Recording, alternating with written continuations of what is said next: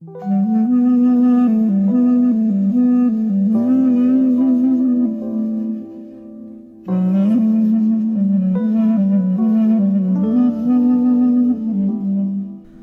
随口说美国。呃，那因为这几天，呃，应该说是这十天以来发生了三起非常严重的美国的枪击案，所以呢，就这个事情，我找叶子来一起，我们来聊一聊这个事情。嗯，其实我今天选择这个内容是有点压力的，啊，因为这个事情啊，美国的枪击案，无论是在国内还是在美国社会，都是一个叫做争议非常大的话题。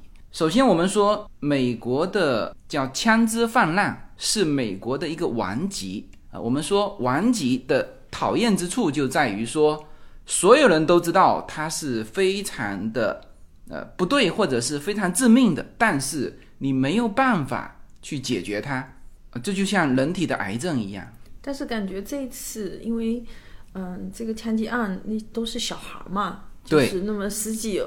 十几个小孩全是小孩，而且都是十岁以下的小孩。我觉得，呃，对社会的那种，嗯，冲击力，冲击力是很大的。其实，呃，我觉得这次是如果需要一些枪支的改革，这次其实是一个很好的契机。对，因为其实大部分人，就是你接收到这种都是很小的小孩发生这种事情的时候的震撼是非常大的。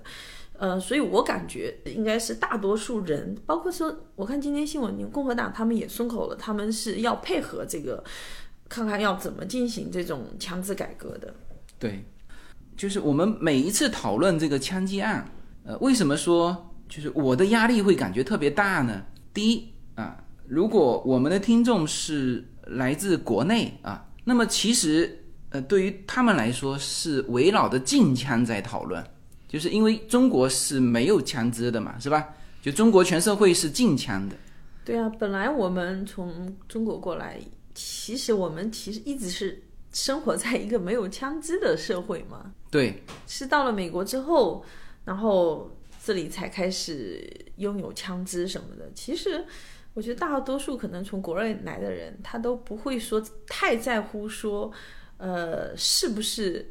嗯，一定要拥有枪支这件事情，就不是那么在意。所以，呃，包括我们自己的听友哈，就是在我们的群里面，也每一次遇到枪击案，也都在提禁枪这个话题。但实际上这个呢，和美国的现状是就没有这个选项。就美国现在的分歧是拥枪和控枪的这个争论啊。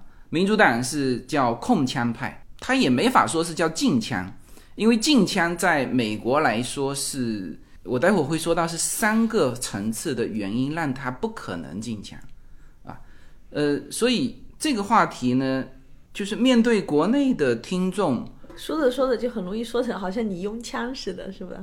对，就是感觉，哎，你怎么会支持拥有枪支，或者说？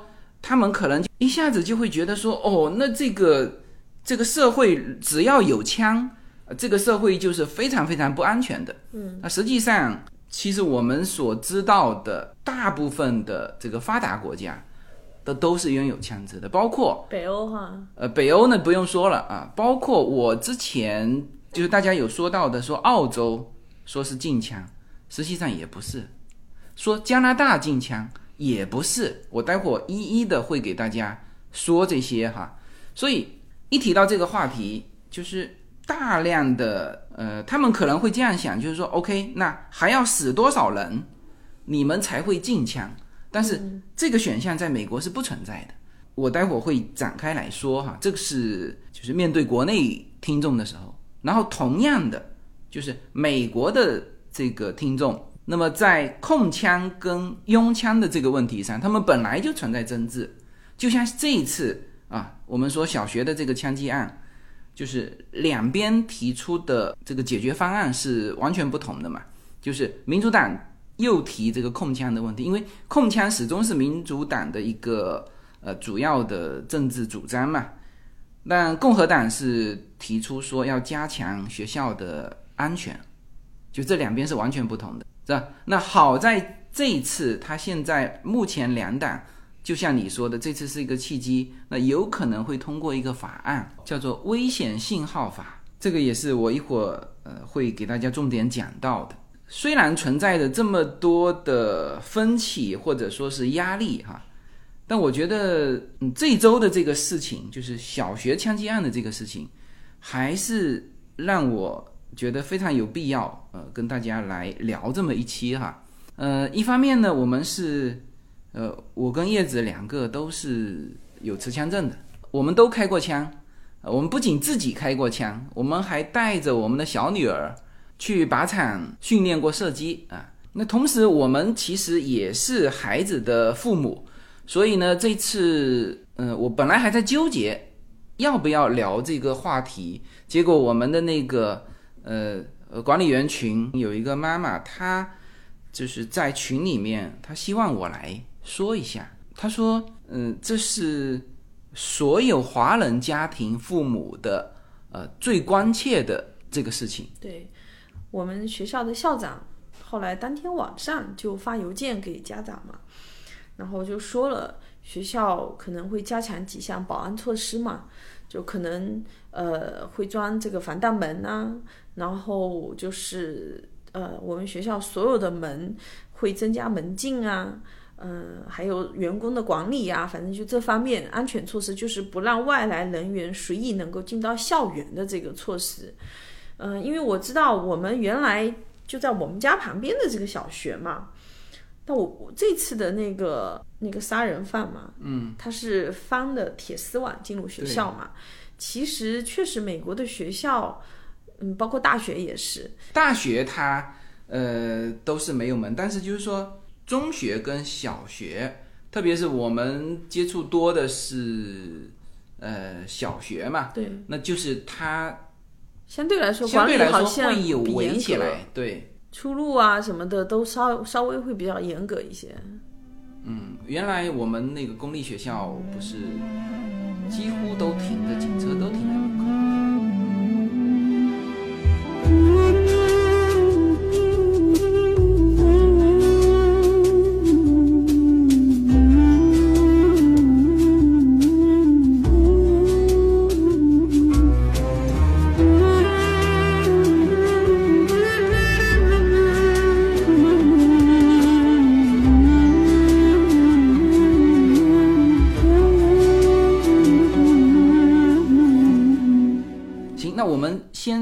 致的说一下这三起的枪击案哈，嗯，其实这三起枪击案是我认为的有三起哈，就是，呃，如果按照这十天算，呃，不止这三起啊，但是嗯，有两起是比较大的，一起就是这个纽约州布法罗市的一个超市，是五月十四号枪击案，那么造成了至少十人死亡，三人受伤，那么。那个案子特别血腥，在于什么呢？在于这个持枪的的这个十八岁的白人男子啊，他是通过额头的摄像头，是直接在线现场直播整个枪击过程。就是那个视频啊，我还是从就是非美国的地方我看到的。呃，在美国，因为他是。这个录像呢，在美国 YouTube，我在其他的网站没有看到啊，这在这边还是禁止播放的。后来我在周三直播，就上周啊，周三直播的时候，我说，哎呀，还是呃给大家看一下，我说这个太恐怖了，用这种的方式，呃，结果我把这个视频，就是我们直播的视频，切换了一段。这个画面啊，放上 YouTube 的时候，还不是被黄标哈，直接被红标下架，就是那期节目。嗯，当然我是不清楚说哦，这个是有问题的。那后来我把这一段就删掉之后，又重新上到油管哈。好，那这个是最后是认定仇恨犯罪，就是这个十八岁的这个白人，就在他的就是网上的资料里面可以找到，呃，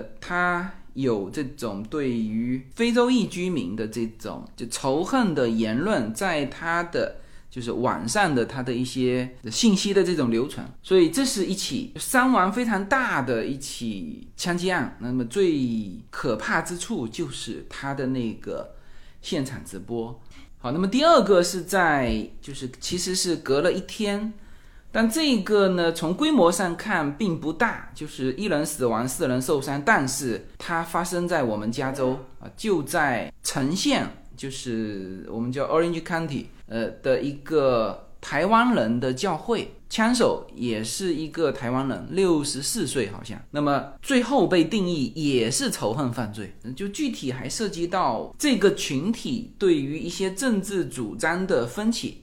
啊，那这个具体的我在节目中我无法就我不能说哎，但因为这起案件是直接就在我们旁边，同时呢，他其实情况也是非常危急的，就是说这个枪手进到教堂。之后用铁链把整个门给封锁起来。如就这起案件，如果不是那个医生，就是应该说他是用身体挡住了子弹，就是活硬是把那个人的枪抢下来。嗯，如果不是他在场的几十个人，可能都有都都很难跑出去，因为他把门反锁了。嗯，他带了两把枪，等于他们最后制服了那个枪手。对。在这种情况下，他一他一开始打这个人就冲冲过去把他制服了。就警察赶到的时候，这个六十四岁的枪手就已经被制服了，就被捆起来了。嗯，所以。这个是呃第二起，那第三起就是这周发生的这一起。这个事情出来之后呢，就有非常多的批评的声音啊，其中其实今天还在呃说到说警察不利不利嘛，嗯，很多说批评警察，然后还说已经开始什么调查警察到底是不是真的说 有这种不利的状况。呃，但是事实上，我看到这一篇哈，就是其实这篇是说这个呃描述这个警察不利的这篇文章，这这一篇新闻啊，我看了一下，我先描述一下这个嘛，正好也今天要就对于这些具体的事件，我们之后会来讨论的哈，我要先说一下这个这个事情。你看哈，这个就前面两个枪手都是被制服了，就是被逮捕了啊，这个枪手。是已经被被击毙的，嗯，那么又是一个十八岁的啊，他是一个西班牙裔，那么他总共杀死了十九名儿童和两名老师，这是应该是二零一二年之后学校的最大的枪击案。我们来看一下他那天的这就进程哈，周二就这周的周二上午，他先是开枪打死了他的祖母，就他的外祖母，然后你知道他开枪打在外祖母的哪里吗？哪里？直接打在外祖母的脸上。我觉得那他肯定是疯了吧？对，就是精神是有问题，有问题的，否则不可能。就他自己的亲人能下这种手，就他不是像前面两者那种仇恨犯罪了啊。然后呢，他把他外祖母的车就往这个学校开。十一点二十八分的时候，他的车子啊滚入了旁边的沟渠。就车子都开不清楚那种啊，他撞到别人，然后呢就开始向对面的殡仪馆的人们开枪。啊，他那么早已经对，已经开枪了，已经开枪了。对，那就其实那时候应该就有已经有人报警了。是的，是的，十一点三十分，九幺幺就收到报告说学校有枪手。嗯，就是他可能是车子就撞入沟渠嘛，那他就起来就。就一边开枪一边就进到学校，然后他是怎么进到学校的呢？他是翻那个铁丝网的围栏，直接到学校的操场上。嗯，那这个我们就很熟悉，美国的小学，它呃基本上它操场上都是围着铁丝网。对，就铁丝网外面就是呃就是外面了嘛，就是停车场。它是没不是墙的形式，是用铁丝网的形式。那这个铁丝网它就直接翻进去了，嗯，就是它并不是走的是正门啊。呃，正门也许有防护的人员，但是他是直接从，呃，这个铁丝网翻进去的，然后在操场上就开始射击，然后呢，一边射击一边走进学校。那那时候其实学校大部分人都知道说，是的，就是第一批的警察赶到现场是十一点四十四分，他还没有进那个教室，没有进教室，还在操场上。第一批警察赶到现场，直接跟这个枪手交火。嗯，结果两个警察，那应该是第一批就是指那两个警察，那两个警嘛全被撂倒了，但警察没有死哈，就是但是已经被击倒了。可能是很远距离就开始枪战，对对对然后他们就被击倒了。呃，我看很多人说警察什么一个多小时才赶到，不是的，第一时间你看哈，十一点四十四分第一批警察就赶到，但是被撂倒了。嗯，这时候他呢走进了这个四年级的教室，嗯，那个教室里面有学生和老师，嗯，现在比较多的这个就是意见。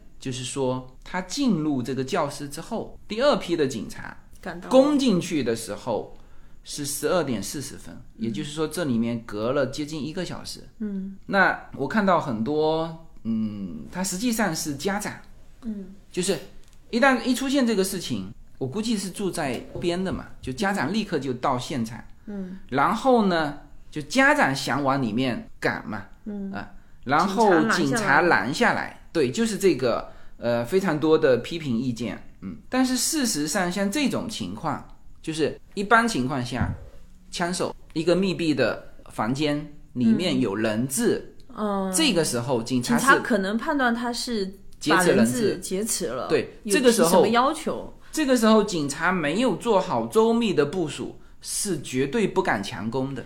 对，我记得好像以前也是有听说，在街上嘛，比如说我们看很多电影，不是都有这种街上的这种巷战嘛，就是在街上开火什么的。当事实上，反正我看到好几次，好像也是类似。呃，这种抢劫啊或者怎么样好，警察很少在人员密集的地方开火，就是说，对，好像那时候听听说是有规定，就是说人员密集啊，或者说有可能造成更大伤亡地方的时候，警察是不可以随便就开始跟这个对那当然，那当然，方交火，你会伤到无辜嘛？对，但是就是说就，这个判断没有想到那个人是没有想到那个人是神神经病，就是屠杀，就是以为说他只是劫持人质，他正常是就是说叫劫持人质嘛，那他你提要求，然后我要求不满足，你才开始伤害人质嘛，是吧？那在这种情况下，关键是那么多人在里面，他那时候可能没有办法判断，说他会真的把所有人都杀死，以为说你万一冲进去，他反而是引发他会去嗯杀害人质。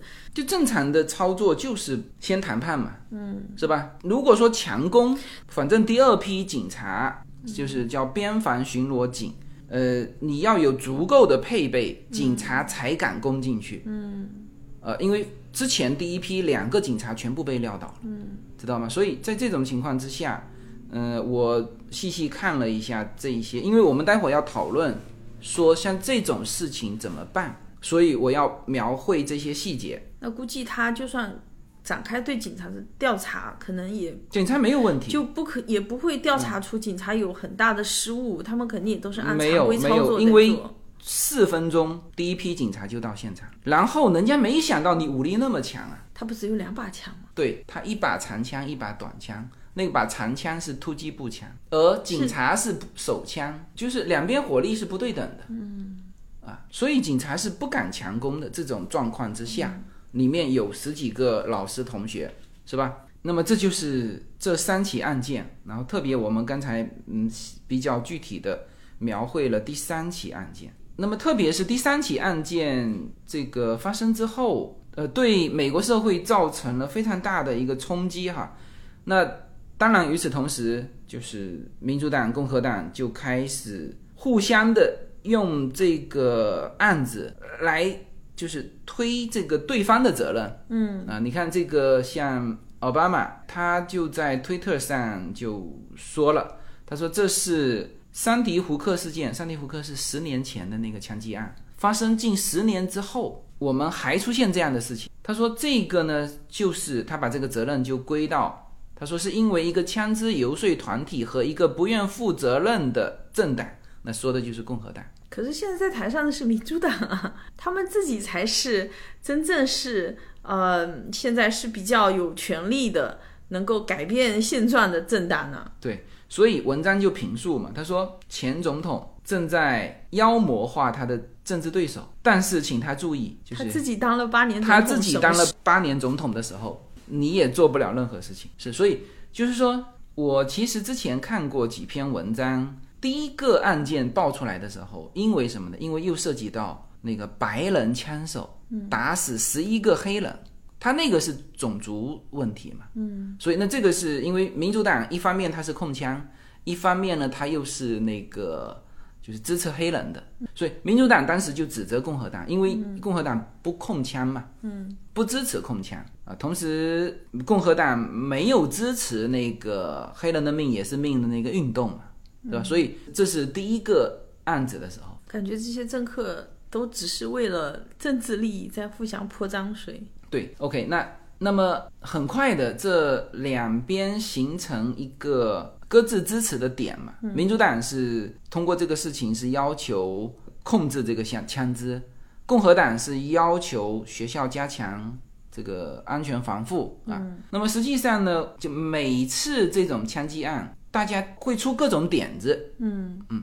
但实际上，美国现在的情况呢，对于这种枪击案啊，我刚才一开始就说了，这是叫顽疾。顽疾是你其实很难用一剂药剂去解决它。嗯，就是第一，它不是一剂药剂可以解决的；第二，多剂药剂呢，也只能叫缓解，也不是解决，没有解决这个这个问题。我首先现在要说一下那个，其实也是蛮多人支持的那个叫禁枪理论。就美国的禁枪理论，我觉得禁枪根本就不可能禁掉呀。你禁枪，你可以发一条法令，禁的也是守法公民的枪。那你那么多，现在已经在市面上有那么多枪支，如果说有一些真的是犯罪分子，你怎么禁也禁不掉呀。他还是能搞得很多非法枪支呀。主要是民间流落的太多枪支，就怕其实我觉得大部分。的这种华人哈，他们都不见得是很支持拥枪的。我觉得大部分应该都是支持说要控枪的，但也不是很多支持禁枪。我觉得禁枪你真的就是只是禁守法公民的枪。呃，我这样说哈，从三个层面来说，禁枪在美国是不可能的。第一，任何的国家它形成的这个目前的这种环境有它历史的原因。嗯。最早，这个欧洲的这帮这个殖民者到美国大陆，他手上得有枪吧？一方面，他要面对当时北美大陆的这种野兽，是吧？还有一方面呢，他要面对北美大陆的印第安人。就是我们所知道的，就是说，哎呦，这个殖民者屠杀印第安人，印第安人跑路。实际上，大家看过另外一本书就知道，印第安人跑。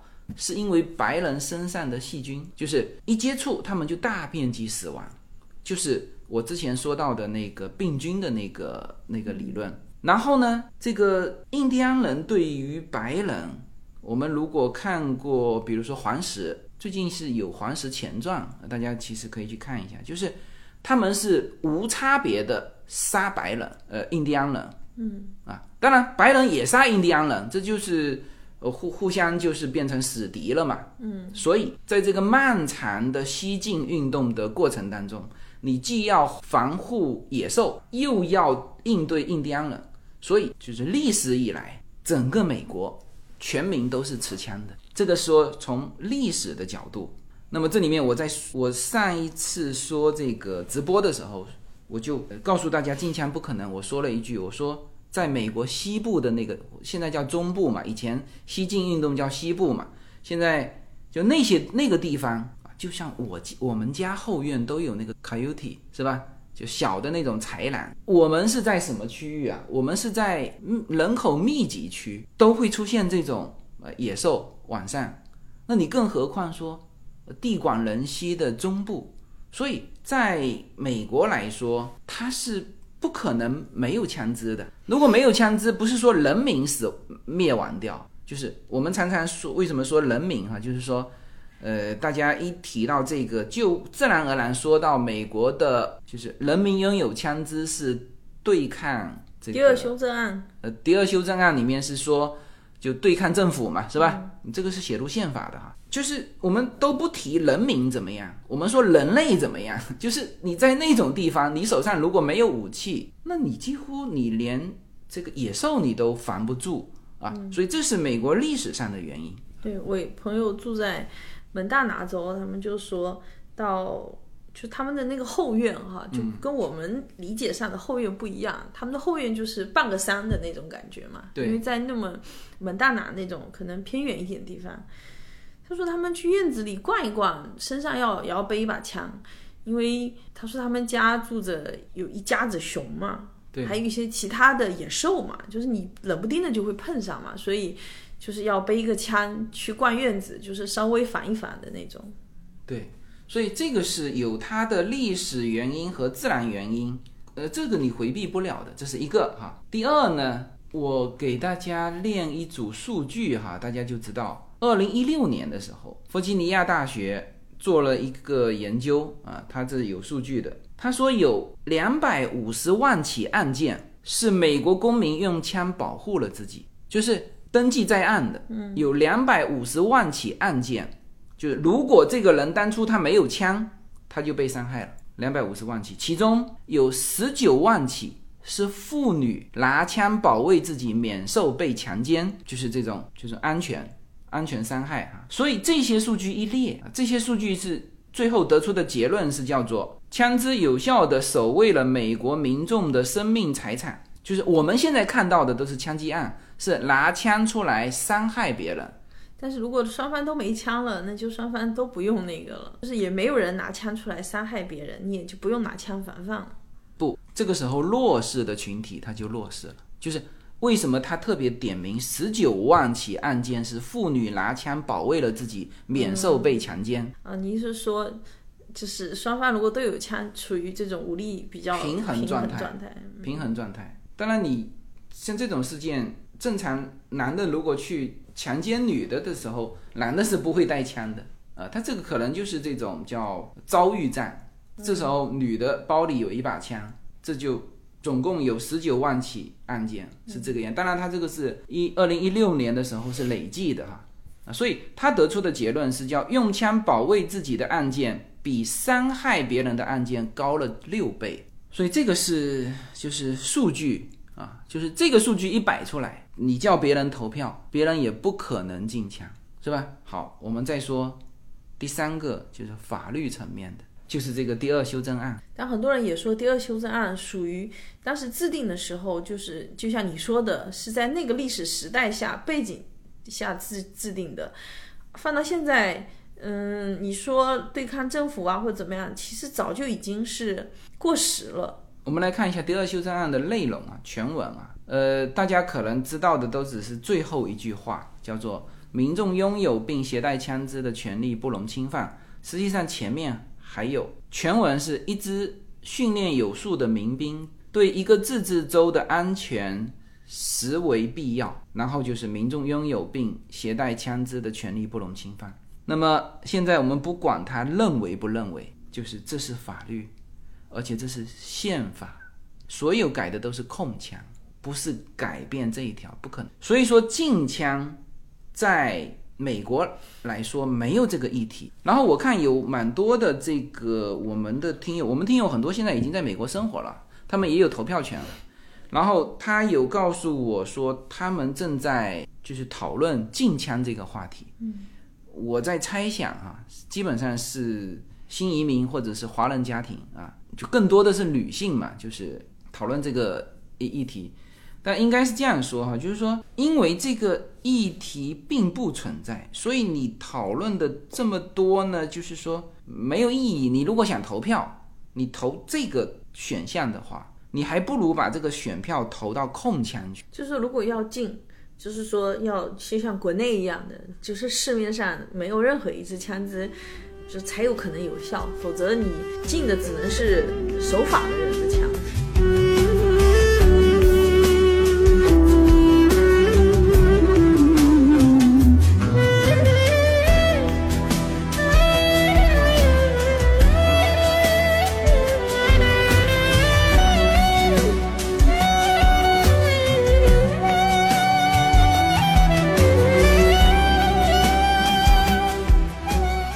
刚才一直在强调的这个呃，罪犯他一定拿得到枪，呃，守法的人他如果禁枪就是禁守法的人，这个呢是一个啊，有人一一一提到这个就是就点了几个国家，说澳大利亚禁枪，嗯，其实哈，我们来看一下澳大利亚是什么情况。呃，我说这些只是说，我们其实特别是在美国的人，呃，其实你不用把你的票投到一个无效的地方去啊，你可以去投空枪，不要投禁枪啊，没有这个选项。来，我们来看一下哈，澳洲哈，澳洲是这样哈，就是它在一九九六年之前，澳洲其实跟美国一样，叫枪支泛滥，就是没有没有控。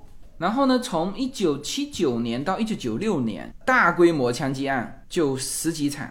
但是呢，澳洲当时也是出现了一起比现在今天这一次更糟糕的一起枪击案啊，就是一九九六年的叫做亚瑟港大屠杀。它糟糕到什么地步呢？枪手二十九岁男性，当时他是就是先是到了一个小旅馆，因为之前跟这个旅馆的。这个老板老板娘是有过节，他开枪打死了这两夫妻，然后呢，他继续开车来到了一家咖啡厅，然后还就是入座点了一杯咖啡，在吃完一份早餐之后掏出枪，在场的几十个人都没有反应，被这个叫做这个 Brand，就是也是这样一一射杀，十二个人就在单单在咖啡馆，十二个人死亡，十个人重伤。然后还没结束，他又跑到隔壁的礼品店和外面的这个停车场，又干掉了这个几个人。所以最后他还劫持了一名人质，回到家里。第二天警察才把他制服。总共就这个家伙打死了三十五个人。这个这个案件之后，这个澳洲开始统一的这个枪支管理。那么这就是呃我们在很多文章里面看到的，说别人。提到的这个澳洲禁枪，我们来看一下它的这个禁枪的这个具体的条例哈。第一，它还是可以合法拥有枪支，但是呢，就是只能是澳洲的永久居民或者是公民，就是澳洲的绿卡跟公民，那其他人是不可以拥有枪支的，这是一个。第二呢，要通过这个就安全考试，然后才可以拥有枪支。还有就是背景调查。他提出这个申请二十八天的冷静期之后，做一个背景调查，然后他就可以买枪了。这就是澳洲的禁枪。但是当初为什么说它叫回收枪支呢？就是把所有的半自动步枪的这个这个范围啊，限定在农场和靶场，就是农场是可以的，靶场是可以。然后呢，有一些是不合法的枪支就。回收，美国好像没有回收枪支哈。呃，目前美国没有，就是说它这里面有几个哈，跟美国不太一样的，其他的都是跟加州其实是差不多的。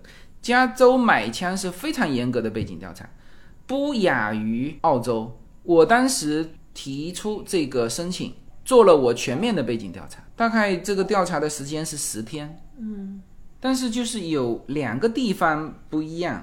一个呢，就是它等于是绿卡和呃这个公民，那美国是工作签证和学生签证都可以拥有枪支，嗯，这个是不同。还有一个是什么呢？还有一个它是限定了一些超火力的这种枪支，就是这个范围之外的不可以拥有，然后呢，它就要回收回来。嗯，美国不是，美国是就是说每一次限制枪支。都造成了什么呢？都造成了超出这一部分的枪支大卖。哦，对，我看到新闻说，那个说要开始禁枪，呃，就是控枪之后，枪企的那些股票啊大涨。对，就是这次的事情。对，就是刚刚发生的。对呀，就是美国这一点是什么呢？就是所有你看哈，我们加州，呃，现在是它每一次。调整一点点嘛，就是控枪嘛，嗯啊，比如说加州的枪是只能单发嘛，那之前就是是连发的那种怎么办呢？就是你之前买了的你就买了，然后每一次出台这种，就是说会造成什么呢？会造成这一部分的枪狂卖。我在想，支持控枪的那些人会不会也在控枪说这个消息出来之后，他们也去买？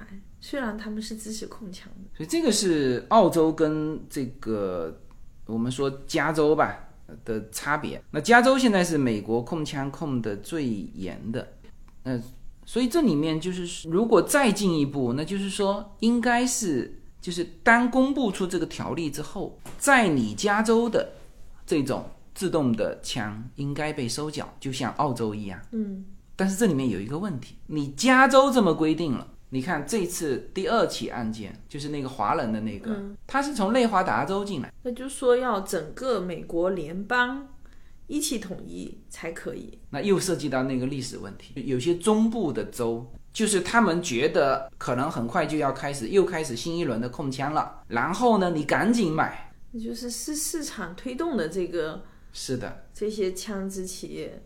你看哈，原先我们看美国的枪支。呃，我看了好几篇文章，他最早比如说是写两亿枪支，二点五亿枪支，后来说啊三亿把枪支，就是美国民间啊，现在是四亿把枪支，一直是在增长的，一直在增长，而且每一次提出控枪，它都是大规模销售。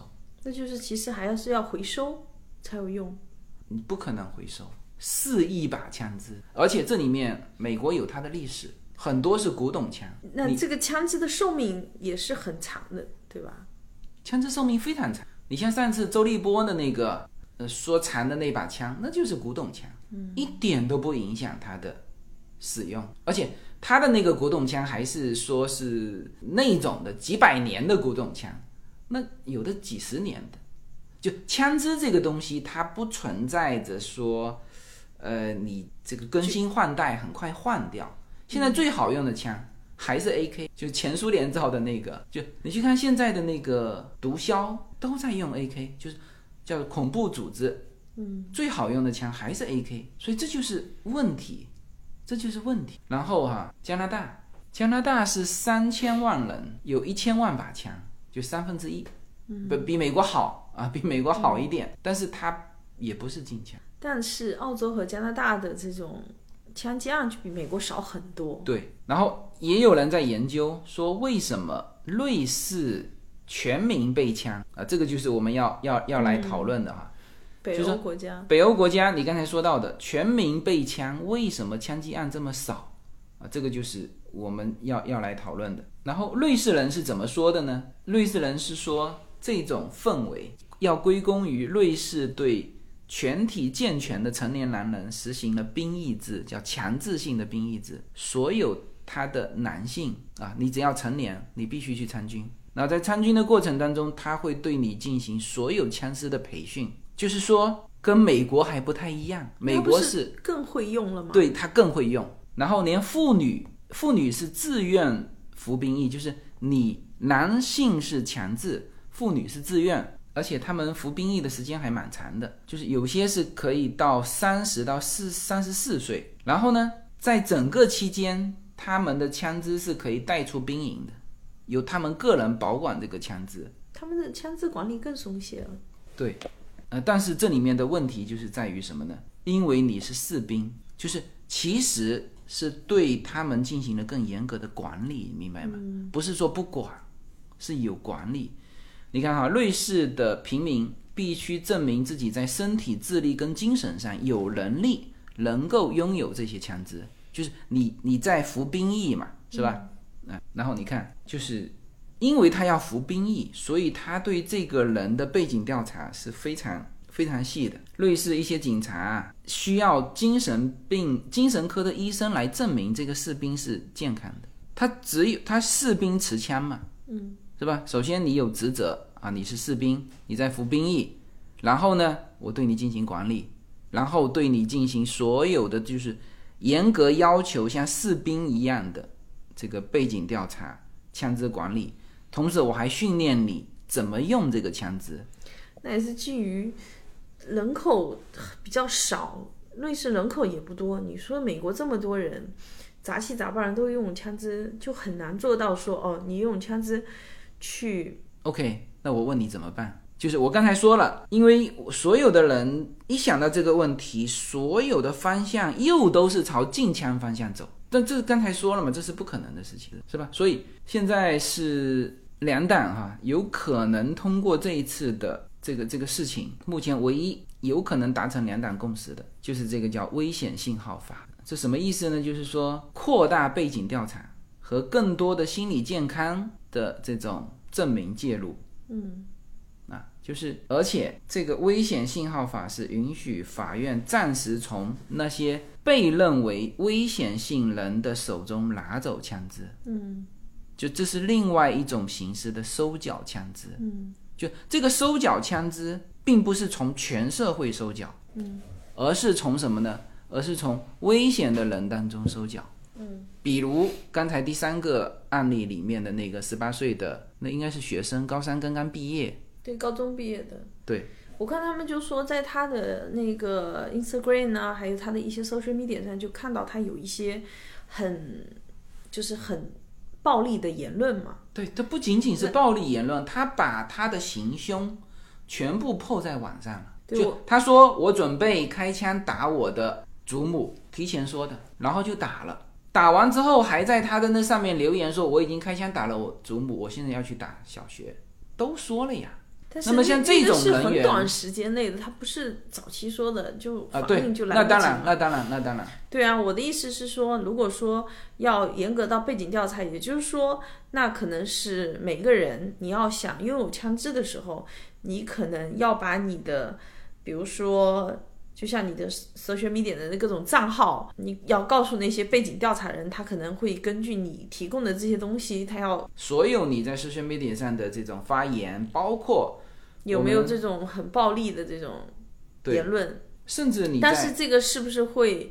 呃，侵犯隐私是吧？对啊，你说连得之前得 COVID 那个都不能够说曝光出来说是不不，这完全不一样，这完全不一样。首先哈，我们先说一下 social media 有分两类，一类你本身就是对外公共的，嗯，比如说什么东西是隐私，什么东西不是隐私，比如说我们的微信，我们微信的朋友圈是最大范围的隐私，就是因为你只有加入你的好友才可以看到这个嘛，那这个是你对私，这是你的私欲，嗯，但是呢，你在微博上发言，嗯，那就是公开的，嗯，这个东西可以调查，这你本来就是公开的，那就他们在公共场合发言的这些 social media，对，其实比如说 Twitter、Facebook、Instagram、TikTok 全部要审查一遍，嗯，这是该做的事情。还有就是，甚至可以要求你要持枪之前是吧？行，你去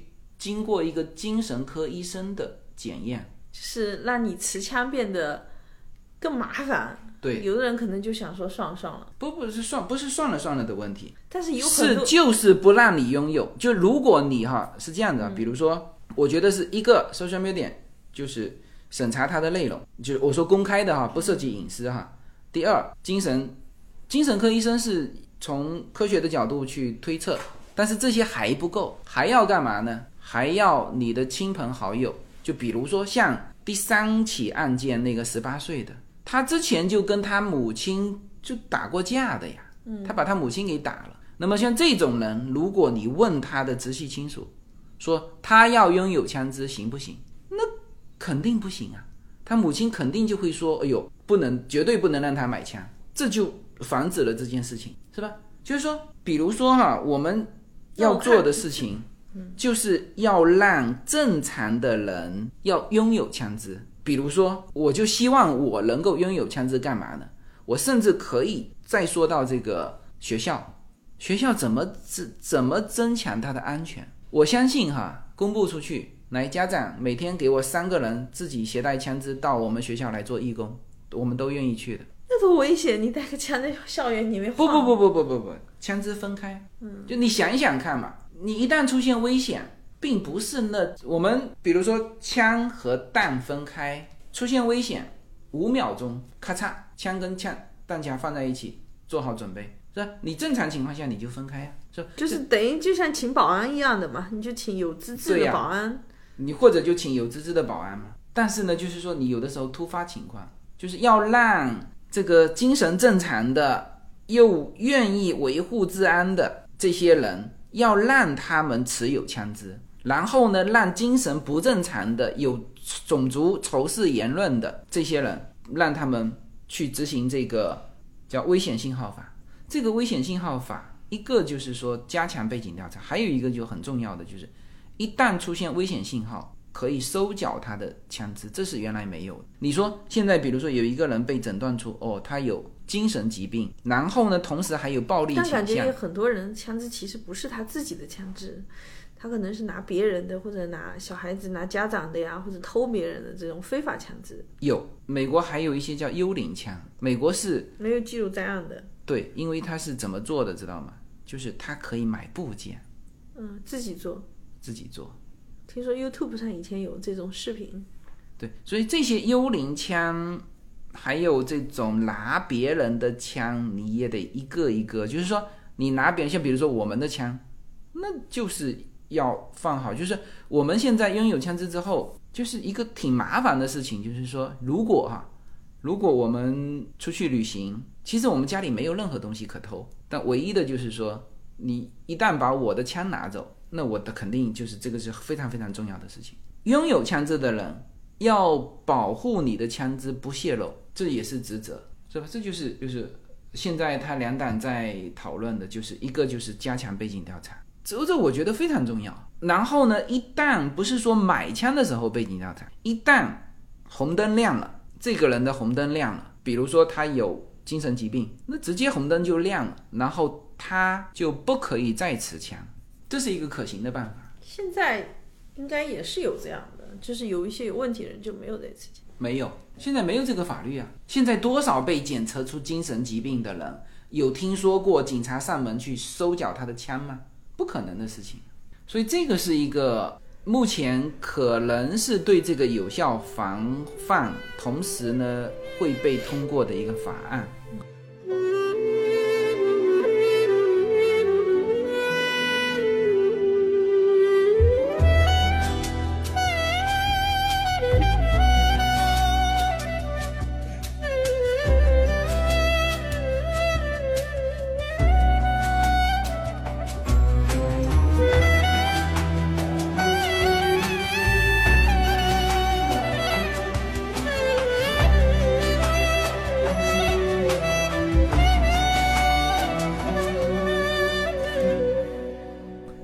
前有有很多人希望说开一剂药就解决这个问题的，都非常困难。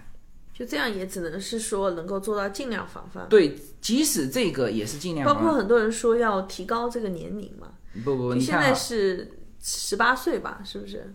你看哈，我我我几个都跟你说一下。你看哈，其实背景调查有没有帮助，就是说起到一部分作用。有些人的回答是还很困难，为什么？比如说，就以这几个年轻人，就是你你调查他的背景，十八岁的这两个，第一起枪击案跟第三起枪击案没有任何犯罪记录，没有任何犯罪记录，他背景非常干净，是吧？那也有人说要有那个冷静期嘛，说买枪多少天之后，嗯，才能够收到枪，说那个冷静期其实也不能完全解决问题。他就说了嘛，他说如果决心杀人的人，他等二十一天都可以，是吧？还有就是十八岁还是二十一岁的问题，你去看一下这个澳洲的这个造成他最大伤亡的，一九九六年的这个二十九岁，超过二十一岁了吧？然后那个 Orange County 的那个那个华人六十四岁，你这个想给他提高到三十岁，人家也满足啊。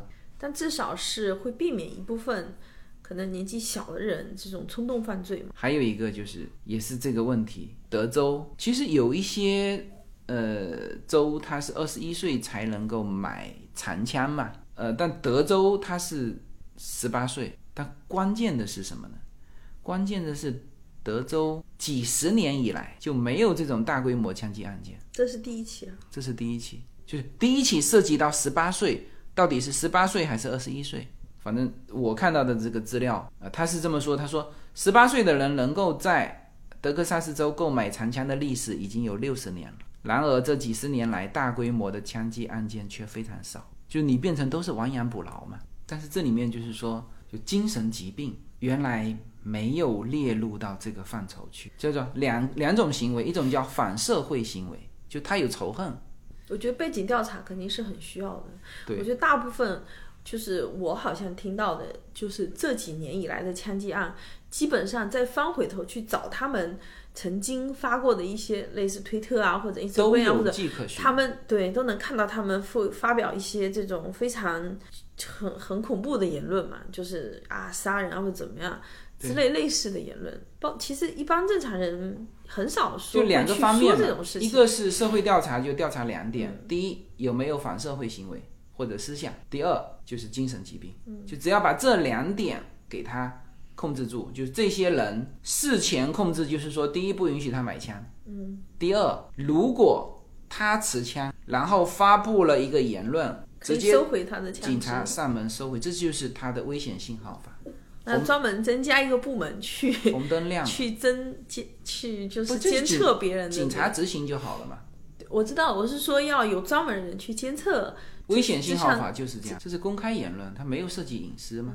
但是就是你要有人要就拨款去做这个事情，对，就是如果说你想要拥有枪支的话，那你自己说的每一句话就要对自己负责。当然，对，当然，如果你不想拥有，或者你根本也没有，那就你就随便说一个。至少从现在的事实来看，所有之前的这些枪击案都有迹可循。嗯，之前都说过这种极端言论过激的。言论，对，还有就是学校跟教堂这种安全啊，就是这种封闭的场所，嗯啊，呃大规模人员聚集的这个场所的安全要加强。然后这几天是这个事情出来之后，伊隆马斯克还对这件事情进行了评论嘛，就是特斯拉的这个他在德州吧？是不是？对，他在德州嘛，嗯，他说了几点哈，他说一个是关于近期发生的这个事情，他说射手就是这个枪手，显然这样做是为了引起更多的关注，